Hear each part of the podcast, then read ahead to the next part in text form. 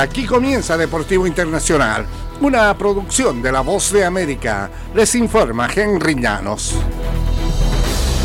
Salt Lake City era la localidad preferida para albergar los Juegos Olímpicos de Invierno de 2034 y era algo que se ha realizado. La sorpresa fue que el COI se inclinó el miércoles a favor de la candidatura de los Alpes franceses para la edición de 2030 en procura de definir dos sedes de los Juegos de Invierno.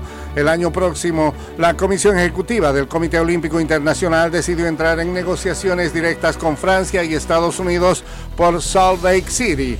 Salt Lake 2034 no tenía rival, con lo que la cita de invierno volverá a Utah tras haber albergado las justas en 2002. La candidatura francesa con su región alpina y Niza, ciudad en la Riviera, competía contra Suecia y Suiza. Además, el Comité Olímpico Internacional decidió darle el estatus de diálogo privilegiado a la propuesta de Suiza para los Juegos de 2028.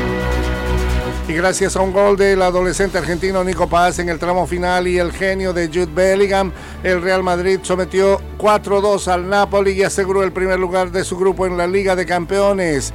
La victoria del Real Madrid en el Santiago Bernabéu tuvo a Rodrigo y Bellingham como líderes de la quinta victoria seguida del Madrid en el grupo C. Tras el temprano gol del argentino Giovanni Simeone, el Madrid reaccionó de inmediato con un par de bonitas definiciones de Rodrigo y Bellingham. Sambo Anguisa empató para los visitantes a los 47 y el 2-2 parecía palabra escrita para que Paz anotara por primera vez en la Champions. El argentino de 19 años que había ingresado tras la lesión de Brahim Díaz gestó una excelente maniobra, excelente para desairar a James. Y por último, José Lu puso las cifras definitivas a este triunfo del Real Madrid.